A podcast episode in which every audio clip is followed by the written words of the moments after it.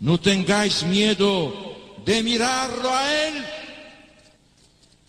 Mirad al Señor. Vosotros tenéis sed de vida eterna.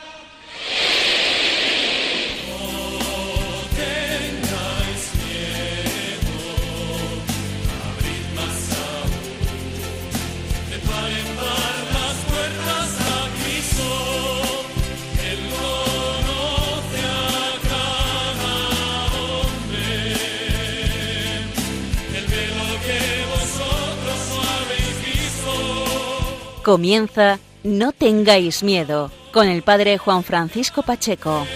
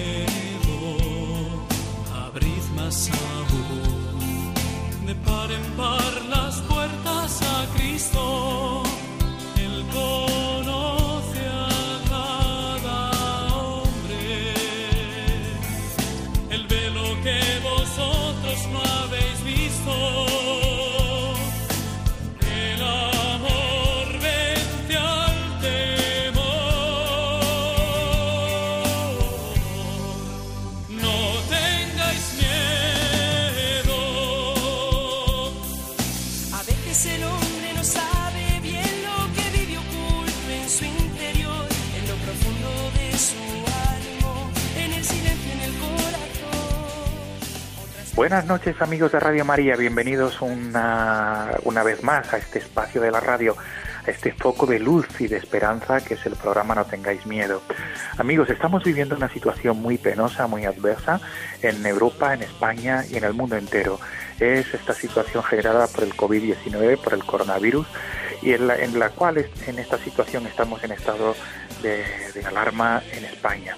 Amigos, a pesar de todo esto, este programa, repito, quiere ser un foco de luz y de esperanza en la casa de la Virgen, que es Radio María. Por eso, desde aquí, invito a todos los oyentes de Radio María a no cansarnos de repetir, Jesús, en ti confío. Con todo, desde el fondo de nuestra alma y con todo nuestro ser, Jesús, en ti confío. Amigos, el sumario del programa de esta madrugada va a girar en torno a, a situaciones de esperanza, esperanzas, luces que brillan en la oscuridad. En primer lugar, vamos a trasladarnos a, la ciudad de Toledo porque allí el vicario, un sacerdote, que es el vicario para el clero de la archidiócesis toledana, el padre Álvaro García Paniagua, nos va a presentar la iniciativa pastoral que ha tenido el arzobispo de Toledo, Monseñor Francisco Cerro, esta iniciativa se llama Estoy contigo y es la atención telefónica 24 horas, 7 días a la semana para todos aquellos que necesiten apoyo durante estos días de crisis. Apoyo, atención espiritual, acompañamiento, seguimiento. Y en segundo lugar, nos vamos a mover también en la ciudad de Toledo, porque uno de los sacerdotes que trabajan en una de sus parroquias, debido a esta situación generada por la crisis del COVID-19, ah, le han solicitado ayuda para que atienda pastoralmente en uno de los hospitales de la ciudad de Toledo, en el Hospital Nacional de Parapléjicos. Él es el padre Valentín Aparicio y nos va a contar su experiencia pastoral, su experiencia de atención a enfermos, su, experiencia de atención al personal sociosanitario en este Hospital Nacional de Parapléjicos de la ciudad de Toledo. De la ciudad de Toledo. Amigos, este es el sumario. Gracias una vez más por ser fieles a esta cita quincenal. Comenzamos.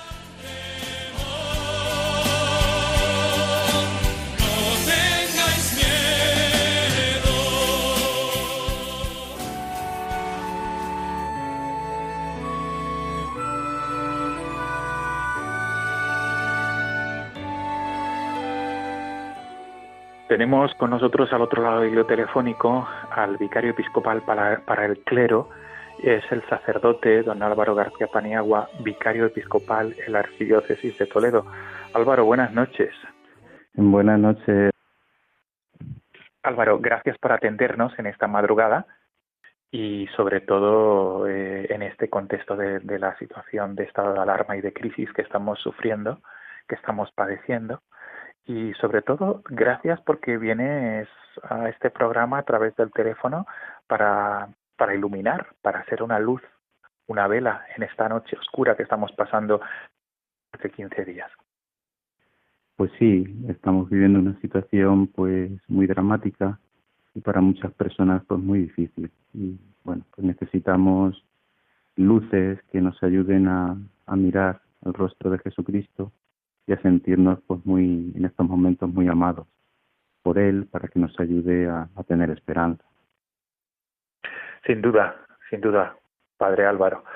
Eh, tú mismo has querido que suene aquí ahora al comienzo de, este, de esta entrevista este tema musical que has seleccionado que es Cor Christi Fons Vite, Corazón de Cristo, Fuente de Vida. Es una, una composición musical que se estrenaba hace un par de días de manera virtual y, y el autor, o mejor dicho, el grupo musical que ha compuesto esta, este tema es, es la Capilla Diocesana de Toledo. Álvaro, Padre Álvaro, ¿por qué te gusta tanto este, este tema? ¿Por qué has querido que suene aquí? ¿Por qué, por qué para ti eh, inter, y te interpela este tema musical, Cor Christi Fons Vite? Bueno, pues porque fíjate que nos está hablando de cómo el corazón de Jesucristo es la fuente de la vida. Así nos lo ha revelado el Evangelio cuando especialmente el Evangelio de San Juan, cuando nos habla de cómo Jesucristo en la cruz nos abraza a todos y abre de par en par las puertas de su costado para que podamos entrar en su corazón y saciarnos del amor de Dios, el amor que da vida, que nos da vida nueva. Por lo tanto, en estos momentos de, dificultad, donde tanto se habla de sufrimiento, de dolor, de enfermedad, incluso de muerte, pues tenemos que mirar más que nunca a esa puerta abierta que es el corazón del Señor, del cual mana pues esa agua, ese amor que nos da vida, la vida verdadera. No olvidemos que nosotros estamos hechos, hemos sido creados por amor para amar eternamente en el corazón del Padre, es decir, en el cielo. Pues en estos momentos tenemos que mirar ahí. Pues con tu venia, Padre Álvaro, con tu venia, eh, pues subimos el volumen y vamos a escuchar este tema musical de la capilla musical de la capilla diocesana de Toledo, Cor Christi Fons Vite.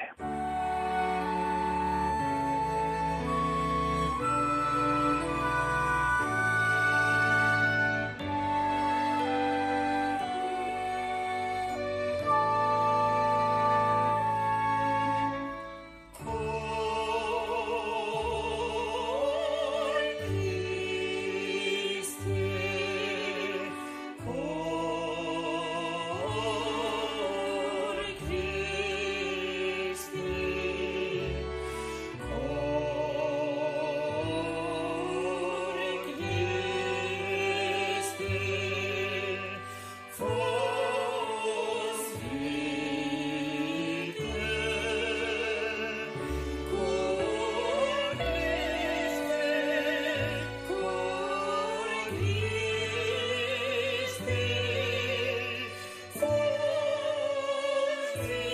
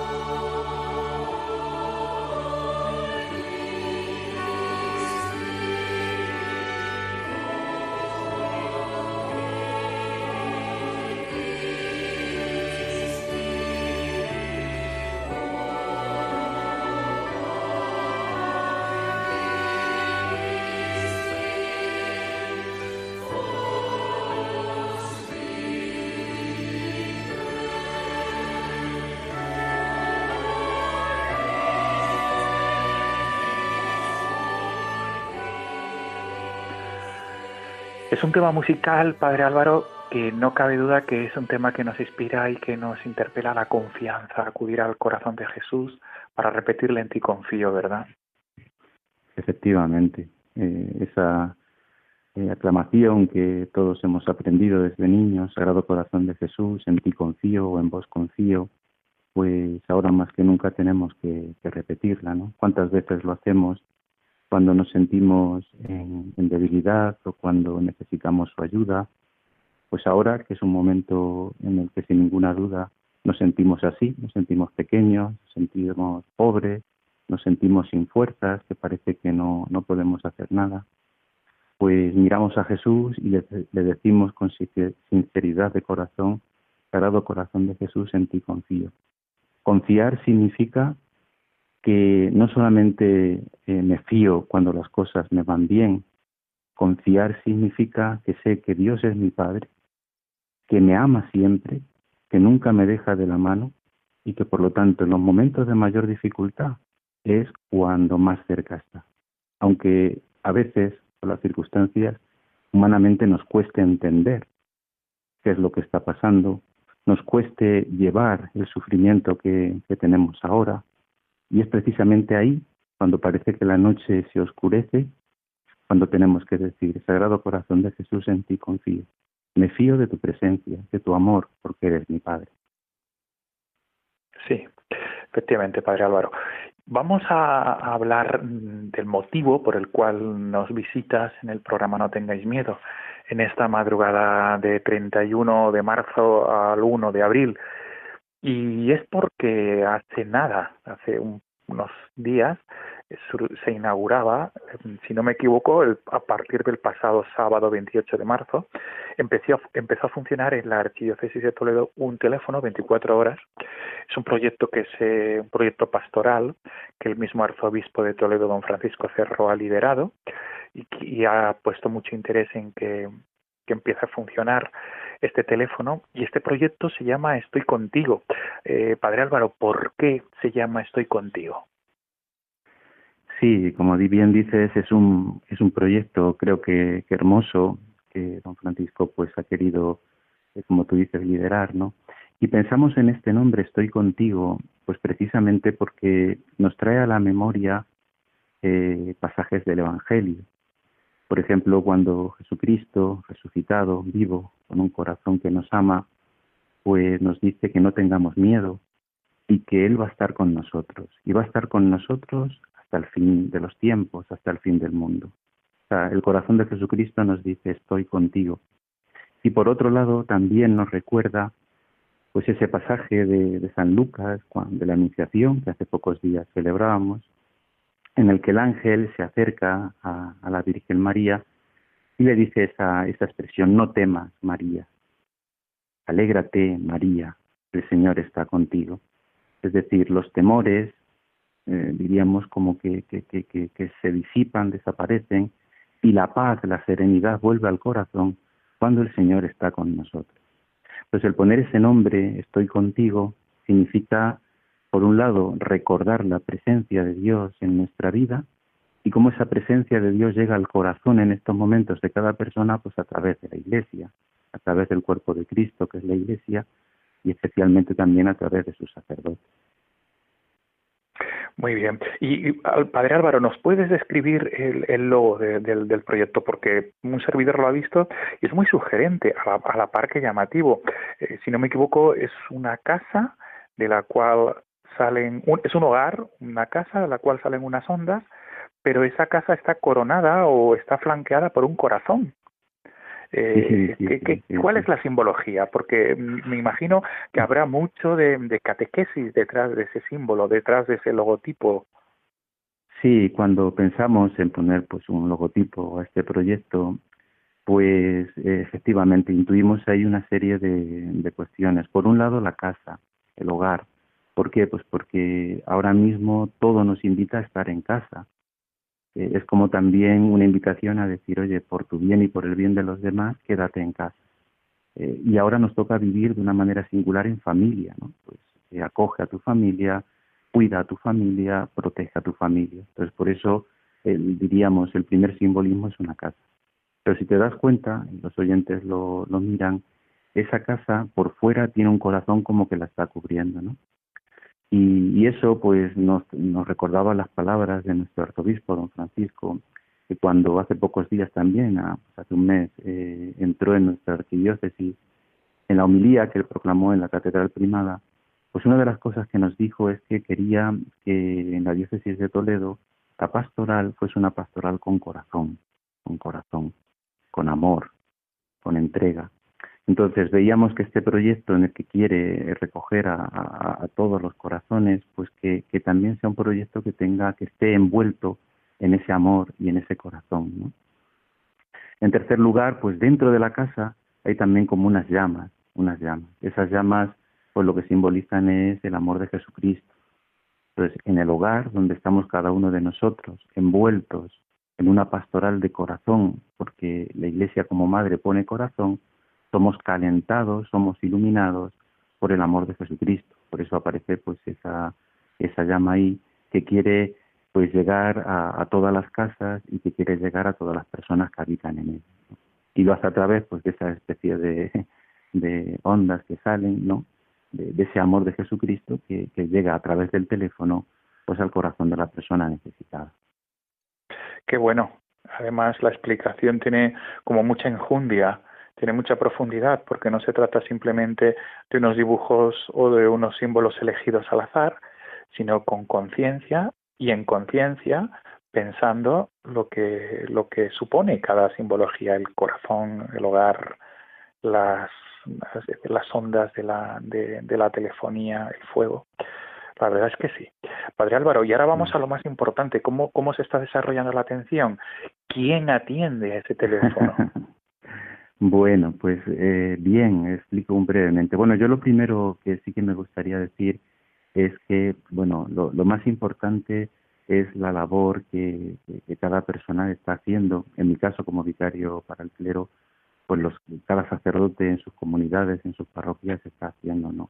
Yo en estos días estoy hablando, procuro hablar todo lo que puedo con los sacerdotes y es impresionante pues lo que están haciendo para intentar llegar a, los feligreses a través de, bueno, la celebración de la misa, a través de, oraciones, a través de llamadas telefónicas, es decir, los sacerdotes, aunque tengan que estar en casa, siguen ejerciendo su labor de sacerdote, siguen ofreciéndose con Cristo sacerdote y siguen pues eh, sufriendo también en su corazón el sufrimiento que están llevando pues cada uno de sus fieles. Creo que eso, que es lo ordinario, por decirlo de alguna manera, es lo más importante y lo que más hay que, hay que señalar. Así como tantos cristianos, laicos, pues están teniendo tantos detalles de, delicadeza para con sus conciudadanos. Bien, dicho esto, pues luego después surge esta idea ¿no? De, intentar también ayudar en este sentido a las personas, sobre todo aquellos que, que a lo mejor se sientan solos, que no tengan tanta confianza con sus sacerdotes como para llamarlos, etcétera, ¿no? O no sepan cómo hacerlo. Bueno, pues dar un cauce para que puedan hacerlo. Y ha sido impresionante, pues porque eh, con este, para este proyecto hemos contado con, con laicos, en concreto, pues de Cáritas, de, Toledo, que son los que se encargan de recibir las llamadas que vienen de, de fuera. Luego después se ha quedado como dos, dos grupos, por un lado un grupo de sacerdotes que son aquellos que harían la ayuda espiritual a aquellas personas que, llaman a ese teléfono. Y quiero resaltar también pues, que, los sacerdotes han tenido una acogida maravillosa y son muchísimos los sacerdotes que están eh, ofreciéndose para poder hablar con estas personas necesitadas. Y aparte de eso, luego también hay un grupo de profesionales, de psicólogos, que también, psicólogos católicos, que voluntariamente eh, se han ofrecido para que, y algunas de estas personas, además de, la ayuda espiritual, el ser escuchados, etcétera, eh, tuviesen también la necesidad de hablar con un psicólogo, porque también quieren hablar de otros temas que, les interesen, pues también puedan hacerlo. Por lo tanto, intentamos ayudar eh, a toda la persona, tanto a nivel espiritual como a nivel psicológico, como a nivel humano. Muy bien, Padre Álvaro. ¿Y cuál es el número de teléfono? Vamos a, a darlo a conocer porque aunque es un número de teléfono que se circunscribe a la Archidiócesis de Toledo, por si alguna persona necesita o me imagino que desde la Archidiócesis también se podrá derivar hacia otros lugares y hacia otros atención hacia otras atenciones de la Iglesia española. Padre Álvaro, el número de teléfono, con tu permiso, vamos a darlo, es 648 22 9812. Repetimos, 648 22 9812. Habéis, eh, desde la Archidiócesis de Toledo, eh, tú como vicario episcopal para el clero, ¿cuál es la, la, percepción del, de, los, de los fieles? ¿Habéis recibido muchas llamadas? ¿Cómo se les ha atendido? Bueno, bien, ahora pues claro, el proyecto está, diríamos, naciendo, ¿no? Y ahora es cuando, diríamos, los medios de comunicación lo están dando a conocer. Por lo tanto, estamos como en la, en la primera, en la primera fase. Por ahora hemos recibido algunas llamadas y bien, la atención es rápida porque hay una persona encargada de recibir la llamada, automáticamente lo pone en el grupo de WhatsApp donde están los sacerdotes y eh, esa persona que ha llamado, pues enseguida un sacerdote se hace cargo de ella. Entonces así es como estamos funcionando. Eh, yo me imagino de todas las formas, por ahora hemos recibido algunas llamadas, pero no muchas.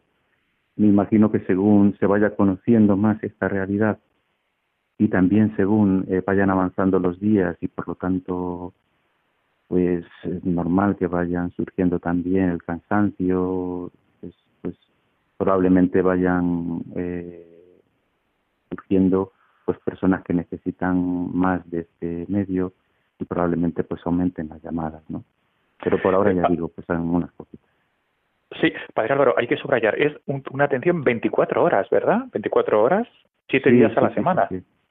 Eso es. Sí, porque entendemos que, que, a veces una, o sea, una persona en un momento dado puede necesitar llamar, a veces es por la noche, porque es cuando se siente más sola, más angustiada, o resulta que tiene que ha fallecido un ser querido, o una persona muy cercana pues ha enterado de que tiene la enfermedad y que no está bien, y, en ese momento tiene una necesidad de hablar con alguien. Entonces eso no hay hora, no hay. Entonces, bueno, veíamos que era importante que, estuviese las 24 horas del día y en cualquier día de la semana, porque en cualquier momento puede surgir esa necesidad. Pues volvemos a repetir el número de teléfono, 648 22 9812. 648 22 9812. Para ir concluyendo, Padre Álvaro García Paniagua, eh, esta, esta entrevista, esta primera parte del programa, no quisiera que, que terminara eh, esta, esta intervención tuya eh, sin que mandes un mensaje a todos los que nos están oyendo en esta madrugada, en España, en el continente hermano de los eh, americanos, de todos los todos los países de habla hispana que quizá también nos están siguiendo a través de la radio en internet o luego posteriormente a través del podcast del programa. en medio de esta de esta crisis, de esta, digamos, de este maremoto, de esta situación tan precaria que nos asola en, en España y en Europa y en el mundo, ¿cuál es el mensaje de tuyo como, como sacerdote que está atendiendo a personas que están sufriendo precisamente a raíz de estas circunstancias? Sí, yo simplemente quería decir como dos cosas. Por un lado, el recordar que Dios nunca nos deja de la mano que nunca nos deja solos y que es precisamente en los momentos de mayor dificultad cuando más cerca está de nosotros. Dios no es un Dios que, que nos ame desde la lejanía, como si no le importase nuestra vida. Dios se ha encarnado, se ha hecho hombre, ha nacido en Belén y ha muerto en la cruz por ti, por mí, por cada uno de nosotros. Luego, por lo tanto, nos conoce a cada uno, conoce nuestro corazón, se ha entregado por cada uno. Y eso tenemos que recordarlo en nuestra vida.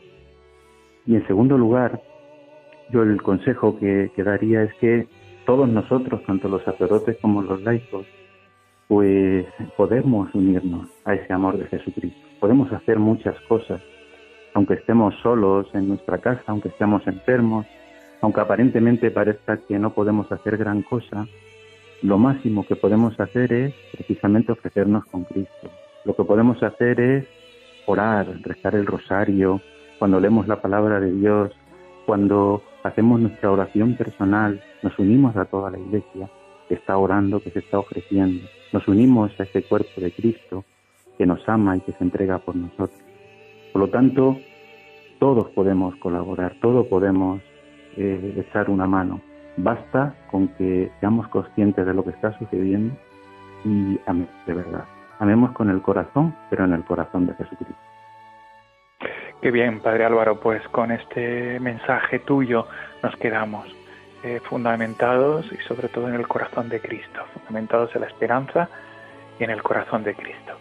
Suena de fondo este tema musical que tú has escogido y que está sirviendo para despedir esta primera parte del programa, esta entrevista. Por Christi Fons Vite. Gracias, Padre Álvaro García Paneagua, vicario episcopal para el clero en la Arquidiócesis de Toledo y uno de los sacerdotes que está coordinando este proyecto Estoy contigo, este, esta atención telefónica 24 horas en la arquidiócesis toledana a raíz de esta situación de crisis generada por el coronavirus, por el COVID-19. Gracias, Padre Álvaro, y todo lo mejor para los frutos de este proyecto pastoral. Un abrazo y buenas noches. Un abrazo, buenas noches.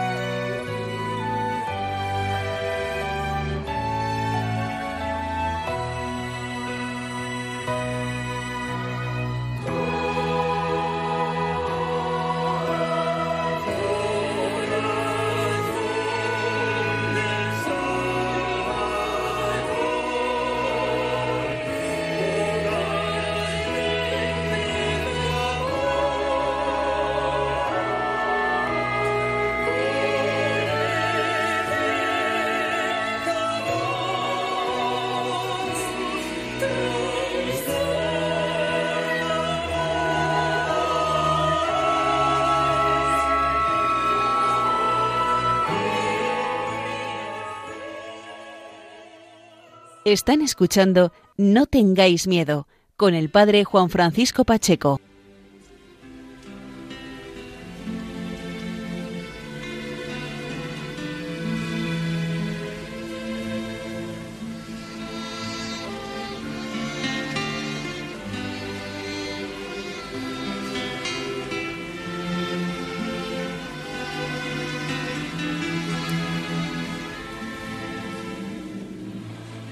Amigos de Radio María, estamos ya en la segunda parte del programa de esta madrugada de 1 de abril. Como hemos dicho en el sumario, eh, tenemos preparada esta segunda entrevista, nos trasladamos hasta la ciudad de Toledo de nuevo para hablar con otro sacerdote de la arquidiócesis primada, que es el padre Valentín Aparicio. El padre Valentín Aparicio ya participó en una anterior ocasión en nuestro programa porque él es sacerdote youtuber y es sacerdote youtuber no con cualquier tema, sino es especialista y es un estudioso y es un profesor de la de Sagrada Escritura en el Instituto Teológico San Ildefonso, en el Seminario Mayor de Toledo. Eh, a raíz de esta preparación ah, sobre Sagrada Escritura, él se dedica, entre otras labores pastorales, a comentar el Evangelio a través de esta herramienta que es su canal YouTube. Pero en esta ocasión, amigos, él nos acompaña a través del teléfono porque él es uno de los sacerdotes, uno de los tantísimos sacerdotes que en España, durante este estado de alarma, durante esta crisis generada por el COVID-19, es uno de los sacerdotes que se encuentra trabajando a pie de cañón en la pastoral de enfermos. Concretamente, él está trabajando en el Hospital Nacional de Parapléjicos de la ciudad de Toledo. Saludamos sin más dilación al Padre Valentín Aparicio. Padre Valentín, buenas noches. Eh, buenas noches, ¿qué tal estamos? Gracias por atendernos en esta madrugada de 1 de abril de 31 de marzo a 1 de abril. Y sobre todo gracias por, por, por, por querer compartir con nosotros ese testimonio de ser un, un, un capellán, digamos, eh, en, un, en el hospital de campaña, nunca mejor dicho, es eh, la labor que está realizando la Iglesia también en, tantos centros hospitalarios de España. Concretamente, tú en el Hospital Nacional de Parapléjico. Antes de entrar de lleno en, la entrevista, quisiera preguntarte por este tema musical que ya está sonando, que es Nada te turbe, nada te espante, de, de TC, este tema musical que está basado en la letra de Santa Teresa. ¿Por qué te, te, interpela en este momento este canto teresiano que, que, cuyas voces son las de TC? ¿Por qué te inspira tanta paz? Bueno, eh, evidentemente eh, yo creo que en esta situación que estamos viviendo la gente tiene los nervios a flor de piel, incluso el que no sale de su casa pues vivimos todos una eh, situación de psicosis doméstica eh, con la cuestión pues de, la posible contaminación de cualquier cosa que compro, de los contagios, máxime si te toca estar trabajando en un centro hospitalario eh, en el cual pues evidentemente no solo las zonas que tienen COVID sino otras pues son susceptibles de, de verse contaminadas y, y tú con ellas no con esas zonas. Con lo cual todo el mundo está muy preocupado. Yo afortunadamente vivo solo con lo cual bueno, si me contamino, quizá no otras personas no tengan que pagar ese peaje, ¿no? De, verse también perjudicadas. Pero todos estamos muy preocupados realmente con esto. Por eso el pensar en Santa Teresa, en nada te preocupe, nada te espante, en tantas veces como Jesús, sobre todo en el Evangelio de San Marcos, en tres travesías en barca en el lago de Galilea, le dice a los apóstoles, no tengáis miedo, es que no tenéis fe. Pues lo necesitamos eh, muchísimo. La frase que más dice Jesús a lo largo del Evangelio, no sé si sabéis cuál es, dice dos, dos expresiones veintipico veces, no recuerdo exactamente, veintisiete veces las repite. Una, gregoreite, que quiere decir vigilad, y otra, mefobeite, que quiere decir no tengáis fobeo, el verbo de donde viene la palabra fobia en español, no tengáis miedo. Pues yo creo que es eh, fundamental conservar la paz interior a lo largo de estos días, que es un don sobrenatural de Dios, ¿eh? y hay que pedirlo, hay que pedirlo. Pues con tu venia, Padre Valentín, vamos a subir el volumen de este Nada te turbe, nada te espante de TC, pero cuya letra es teresiana y cuya letra nos inspira en estos días, nos llama a tener paz, a tener sobre todo serenidad.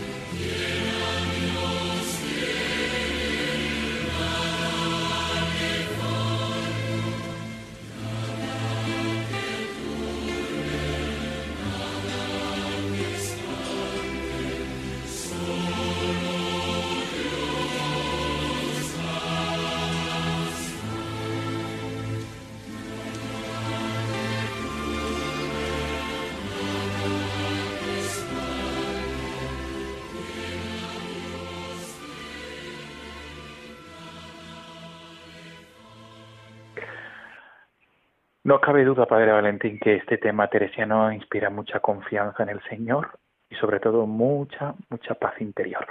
¿Cómo es que eh, un sacerdote como tú, que eres vicario parroquial en una parroquia de la ciudad de Toledo, te, encuentras de lleno en esta vorágine de, del COVID-19 y te encuentras trabajando ahora, además de tus otras labores, eh, en primera línea de batalla en un hospital, en el Hospital Nacional de Parapléjicos de Toledo como capellán.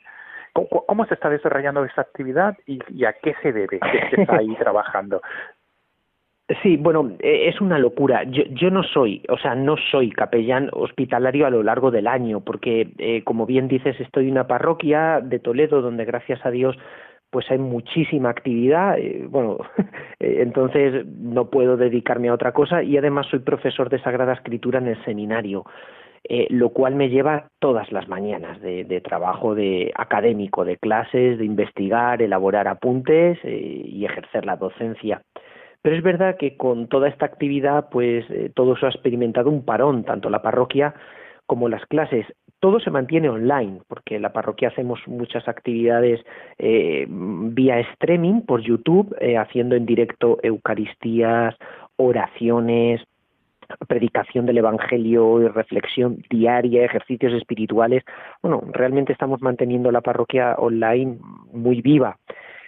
Y las clases igual, o sea, sigo siendo profesor grabando todos los días las clases para mis alumnos y mandándoselas en vídeo. Pero es verdad que aquí en Toledo, pues los hospitales están colapsados y, eso exige un plus de los capellanes. Además, aparte de la situación de los hospitales que exige mm, pues mayor presencia de sacerdotes, igual que mayor presencia de médicos y enfermeras. Esta mañana hablaba eh, con una chica de la parroquia que le quedan dos, no, año y medio para terminar enfermería y que sin embargo le han, le han dicho que, que, si por favor puede trabajar, o sea, en, esas estamos, ¿eh? Pues hacen falta sacerdotes.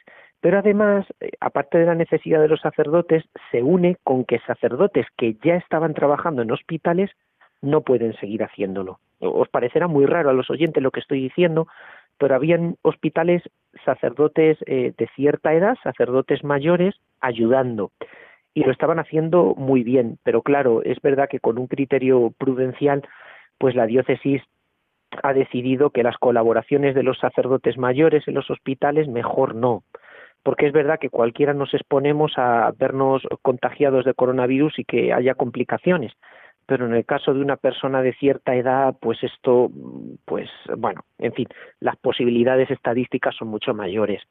Y luego, aparte de eso, hay sacerdotes que trabajan en los hospitales eh, que tienen que atender ahora estos días a sus padres porque alguien de su familia de pronto pues quizá ha contraído el COVID y, y, tiene que estar con ellos. Entonces pues ha habido algunas bajas.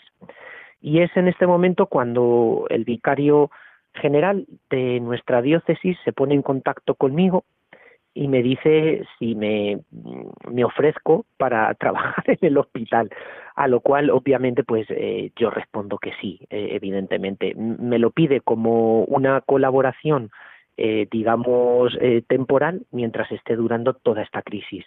Y, y yo me ofrezco y, y, bueno, pues ya está, doy un paso al frente y justo esa misma mañana en la cual me llama él, él me llama a las nueve de la mañana, a las doce de la mañana ya estaba en el Hospital eh, Nacional de Parapléjicos hablando con el capellán de allí y con la ah, doctora encargada de recursos humanos del hospital, la que se, la gerente que se encarga de las contrataciones y, de todo. Y, vamos, prácticamente esa tarde estaba eh, empezando en el hospital eh, la semana pasada eh, sin conocer nada antes, pero claro, evidentemente, pues como le pasa a tantos médicos, tantas enfermeras, estos días que a lo mejor no trabajaban o tenían solo un tercio de horas de trabajo y las contratan a jornada entera, pues lo mismo está pasando con sacerdotes, o sea, nos van llamando porque nos necesitan, nos necesitan. Y nada, pues se trata de dar un paso al frente y sin saber mucho, pero pues ahí ponerte, sí, sí. ¿Y con qué te encuentras cuando empiezas a trabajar pastoralmente como capellán? ¿Qué es lo, cuál es la situación? ¿Cuál es tu experiencia? Este programa se caracteriza sobre todo por ser un, programa de luz y de esperanza. ¿Qué, qué, ¿Con qué te encuentras? Y qué sí, bueno, perdona, la gente? Perdonad que haya resoplado un poquito, pero claro, o sea, entendéis que la situación con la que uno se encuentra allí es terrible. O sea, yo nunca antes había trabajado eh, en un hospital como capellán y claro, o sea, literalmente te, te llaman y, te piden pues que vayas al frente, a la primera línea de trincheras y, sin tener ni idea, o sea, te colocan en la primera línea de guerra sin antes haber disparado un arma, ¿no? Es, es tremendo, ¿no? El shock que te da cuando llegas, la situación, veréis, el Hospital Nacional de Parapléjicos, como su nombre indica, tiene fama mundial, ¿eh? el hospital aquí de España, porque es puntero en investigación y en recuperación pues de pacientes que han sufrido lesiones de médula y que no pueden moverse pero cuando llegas pues te encuentras una situación de guerra, literalmente, es decir, a todos los niños y adolescentes que había en el hospital, desgraciadamente, pues muchos niños con lesiones de médula por accidentes o por cualquier historia o por deportes, pues han sido dados de alta, sin estar bien, pero han sido dados de alta para evitar eh, que se puedan contagiar. Se empieza a dar de alta sistemáticamente a muchos pacientes también para evitar que se contagien, adultos, y eh, gran parte del hospital, prácticamente medio hospital, se reserva para enfermos de COVID que no caben en el hospital principal de Toledo, que es el Virgen de la Salud. Con lo cual se sellan literalmente varias plantas para irlas llenando con enfermos del COVID. Con lo cual llegas a un hospital eh, irreconocible para la propia gente que está trabajando allí. Un hospital con muchas necesidades, porque entendéis que en el Hospital Nacional de Parapléjicos la mayor parte de las personas que hay son bastante jóvenes porque han sufrido lesiones, muchas de ellas pues por hacer deporte, eh, son lesiones eh, traumáticas por accidentes, eh, y a todas las personas, digamos, nuestros enfermos, los parapléjicos, que generalmente pueden salir a los jardines, tienen centro deportivo, bueno, que es ah, impresionante, un gimnasio donde no falta de nada, eh, monitores que les ayudan a hacer deportes para recuperar eh, movimientos, ganar masa muscular. Bueno, pues a todos esos pacientes se les prohíbe, por prudencia, y es algo correcto, salir de las habitaciones con lo cual están que se suben por las paredes, no pueden ni pasear por los pasillos del hospital, porque entendéis que al llenar medio hospital con eh, personas de COVID, pues para ellos es muy peligroso eh, pasear por el hospital alegremente, como hasta hace tres semanas eh, podían hacer. Con lo cual te encuentras esa situación desde el punto de vista de los enfermos. Más luego otra situación desde el punto de vista del personal sanitario y es pues que están sometidos a un estrés grande de trabajo. Un estrés eh, motivado por la crisis sanitaria, tienen que echar muchas horas, hacer muchas guardias, pero sobre todo por la tensión que genera el, trabajar mm, evitando contaminarte, que es fácil. Basta quitarte mal un guante, basta eh, ponerte mal una mascarilla, basta mm, guardar en tu bolsillo el teléfono móvil o coger el teléfono móvil de una manera inapropiada para que puedas contaminar algo, con lo cual eso a los trabajadores les genera un estrés grande. Eh, aparte de que muchos de ellos, eh, personal sanitario, no viven en casa solos, sino que viven con sus padres o con sus hijos, con su familia y, temen poder eh, pasar el virus a, a casa, ¿no? Con lo cual, imaginaos, ¿no? O sea, la, la, situación, bueno, perdonad que me ría, pero, pero madre mía, o sea, la, la situación es complicada, ¿eh? es complicada. Sí, Sí, entonces, eh, Padre Valentín, eh, además de esta radiografía que nos has hecho de, de la situación real, que se está viviendo en, uno de los tantísimos hospitales. Eh, a ti como pastor, ¿qué, ¿qué, es lo que te, que te llama la atención? ¿Con qué, ¿Con qué te has encontrado? ¿Cómo estás desarrollando tu trabajo pastoral con los enfermos? Sí, bueno, tengo que dar las gracias a Dios por eh, Francisco Almoguera, que es el otro capellán que hay, que bueno, que es un sacerdote joven también y de una grandísima experiencia y una grandísima valía, porque aparte de ser una persona muy espiritual y muy buena, es médico. Él estudió medicina antes de entrar al seminario en San Pablo CEU, con lo cual pues tiene una experiencia enorme y aparte tiene un máster en bioética. Entonces, yo creo que lo primero y lo que más me está ayudando de toda esta situación es aprender de, mi compañero, de, Francisco, aprender de él y, de alguna forma yo estoy para ayudarle a él. Evidentemente en una semana pues yo, sé hacer poquitas cosas, entonces aprendo de él. Y luego hay dos campos de acción. Eh, el primero, el que yo pensaba que era el fundamental, que era atender a los enfermos, ahora me he dado cuenta que no es el fundamental, paradójicamente. Porque aunque es verdad que se hace bien estando con los enfermos, ayudándoles, consolándoles, eh, ofreciendo la absolución sacramental en confesión, ¿no?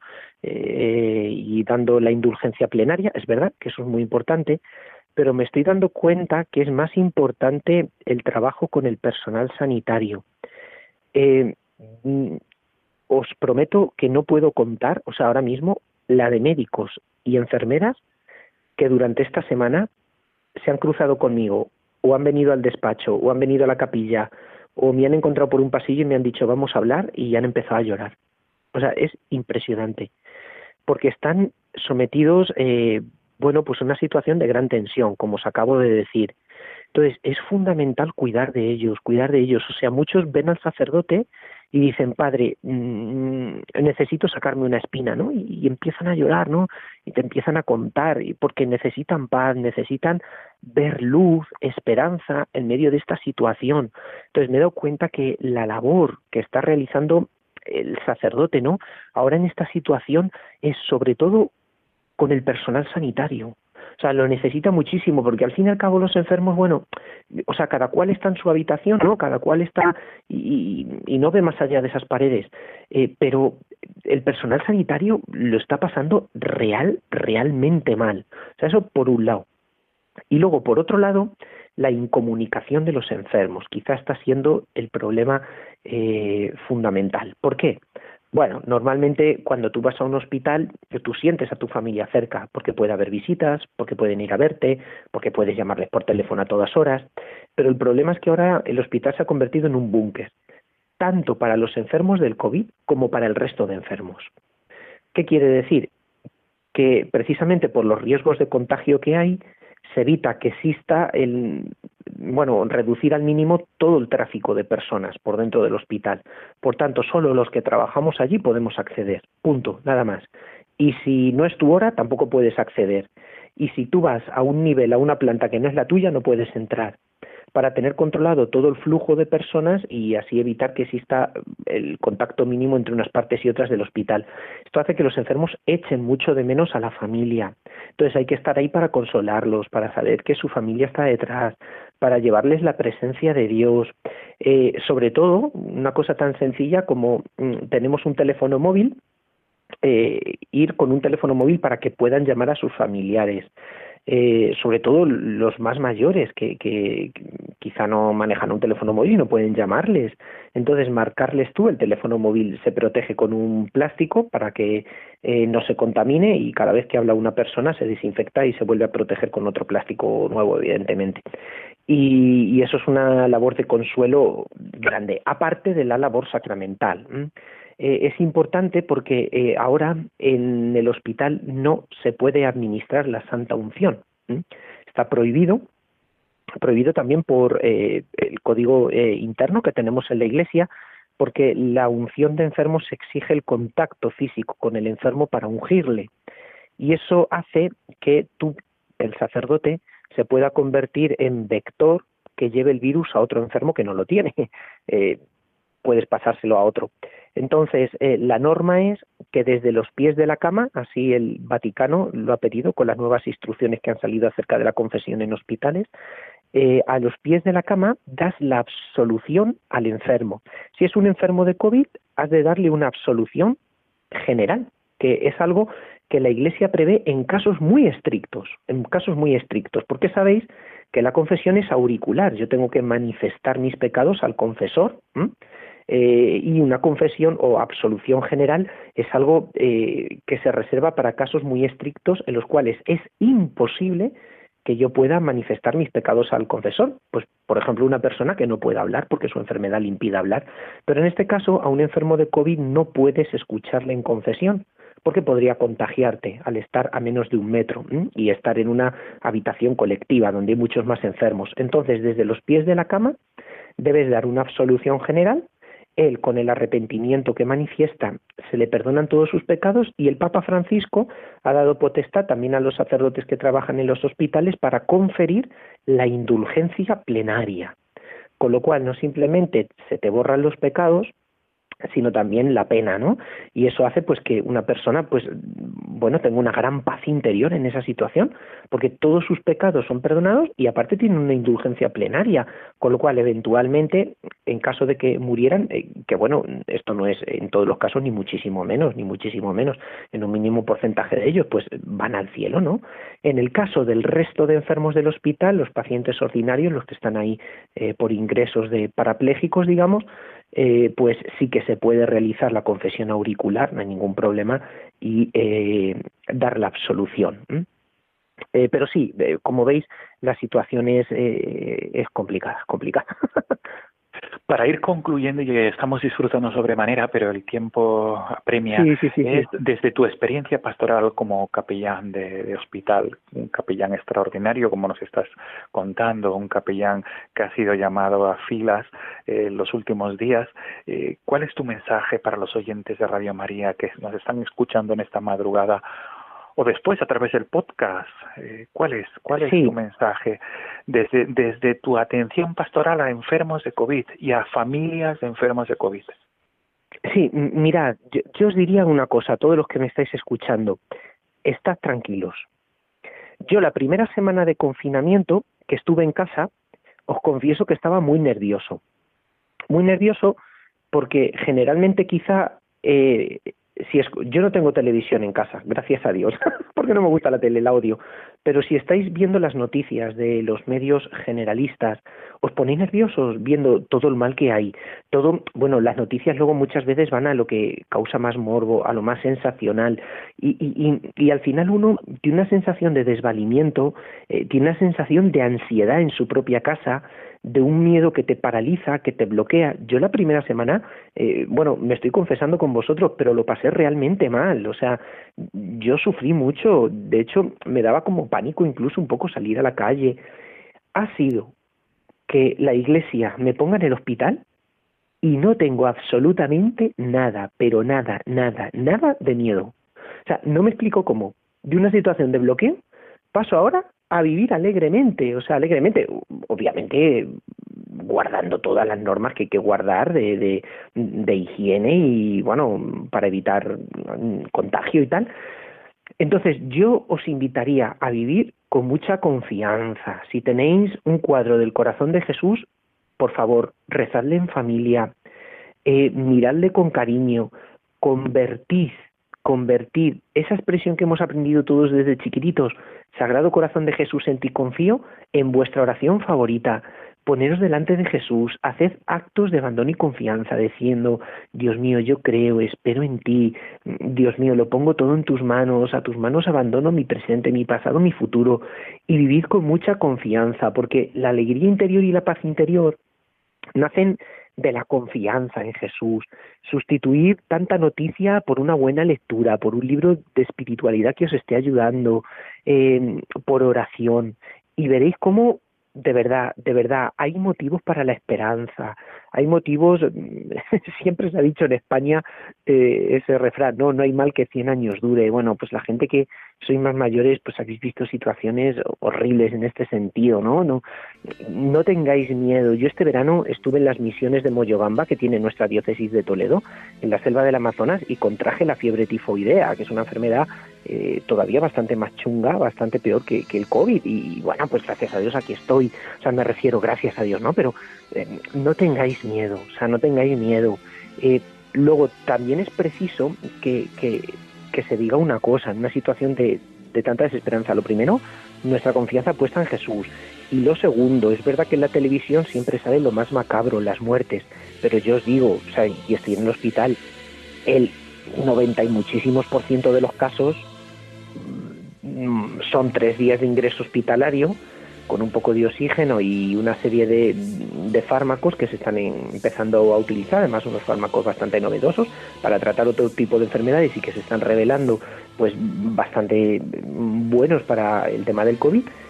Y te vas a casa tranquilamente con la mayoría de la gente con la que hablas está bien, aunque está ingresada en el hospital, pero me refiero, el aspecto es bueno y el pronóstico es esperanzador, o sea, redimensionar todo, porque el miedo a veces nos lleva a crear una serie de fantasmas y magnificar los problemas. Entonces yo creo que una llamada a la confianza, a la luz y, por supuesto a la paz interior, que no es una paz eh, fideísta, sino que se basa en motivos razonables para no tener miedo y caminar en esperanza.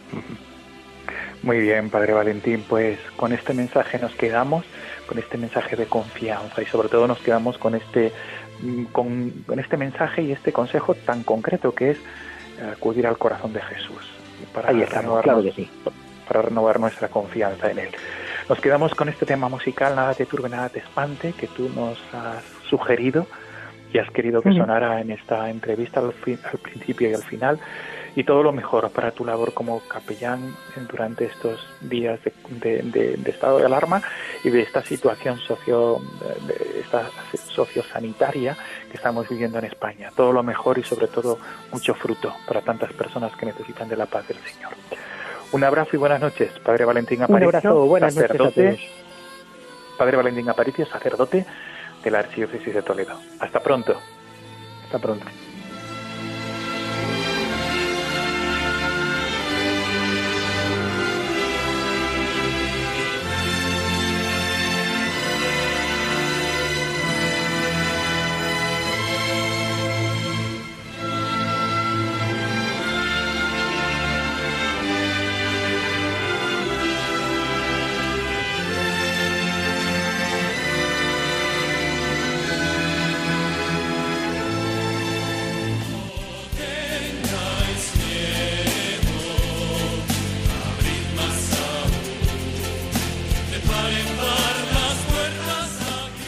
Amigos de Radio María, llegamos al final de nuestro programa en esta madrugada de 1 de abril. Nos volveremos a encontrar en 15 días. Será en la madrugada del 14 al 15 de abril. Será en la semana de Pascua, en la primera semana de Pascua. En esa semana que es octava de Pascua. Alegría porque Cristo ha resucitado. Desde ya eh, les deseo, os deseo una feliz Pascua de Resurrección, a pesar de esta circunstancia en la cual estamos viviendo. Amigos, el correo electrónico del programa para cualquier tipo de duda, aclaración o cualquier tipo de, de petición. No tengáis miedo, arroba radiomaria.es. Repito, no tengáis miedo, arroba radiomaria.es. Hasta dentro de 15 días, amigos, y que no nos cansemos de repetir, Jesús, en ti confío. Buenas noches.